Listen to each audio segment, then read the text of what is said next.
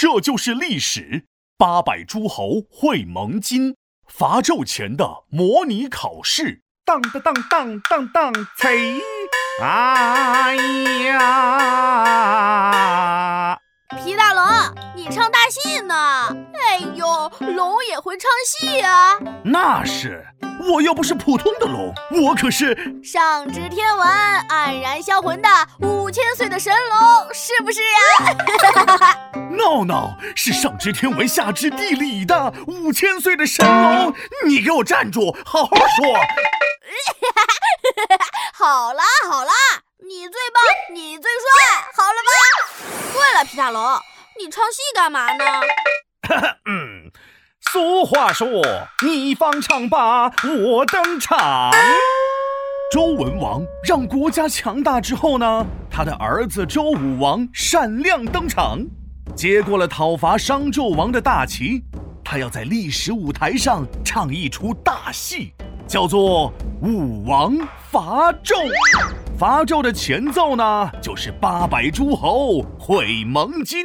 开会嘛？为什么要开会呀？哎呀，这叫做战前模拟考，就像你们学校里的模拟考，是正式考试之前的一次练习。周武王和商纣王正式 PK 之前呢，他要先练练兵。他大手一挥，把诸侯们都召集来了。哼 大家听我说呀，话说。善有善报，恶有恶报，不是不报，时候未到。时候一到，大军来到，大军来到，纣王一定会带上镣铐啊！咱们一起先来一场模拟大练兵。模拟大练兵，打败商纣王，把他变成鼻涕精。什么鼻涕精？闹闹，你是不是发神经？哎呀，我这是在给周武王加油呢！周武王加油加油，一定要打败暴君商纣王！好了好了，周武王收到你的加油了。那时候的诸侯们呢，和你一样，非常支持周武王，那是呐喊的呐喊，发誓的发誓，他们下定了决心要打败商纣王。诸侯们咵嚓嚓跨过大河，跨过大江，一起聚集在了盟津。那场面是银山银海，红旗招展呐！那场面是银山人海，皮大龙迎风招展啊！闹闹，你是不是皮痒了？天天拿我开涮！哎呦，那不是好玩吗？小小的玩笑根本没办法损伤你皮大龙英明神武的形象，是不是？那倒是。哎，说回来，诸侯们聚集在了盟津，周武王发布命令。立正，出去，列队，嗖嗖嗖！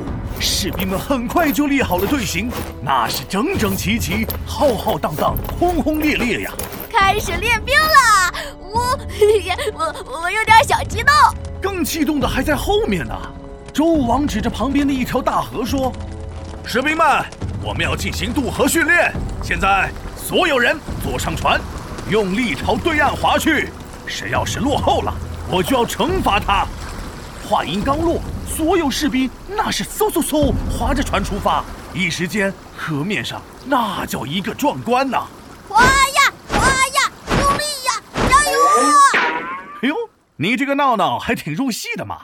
周武王这次练兵啊，那是相当成功，不仅练习了列队，还练习了渡河作战。而且这次之后呢，诸侯们更加支持周武王了，他们万众一心。准备对商纣王发动最后攻击。Yes，周武王最后一击，商纣王一败涂地。呼哈哈哈呼！哎，别急呀，没那么快呢。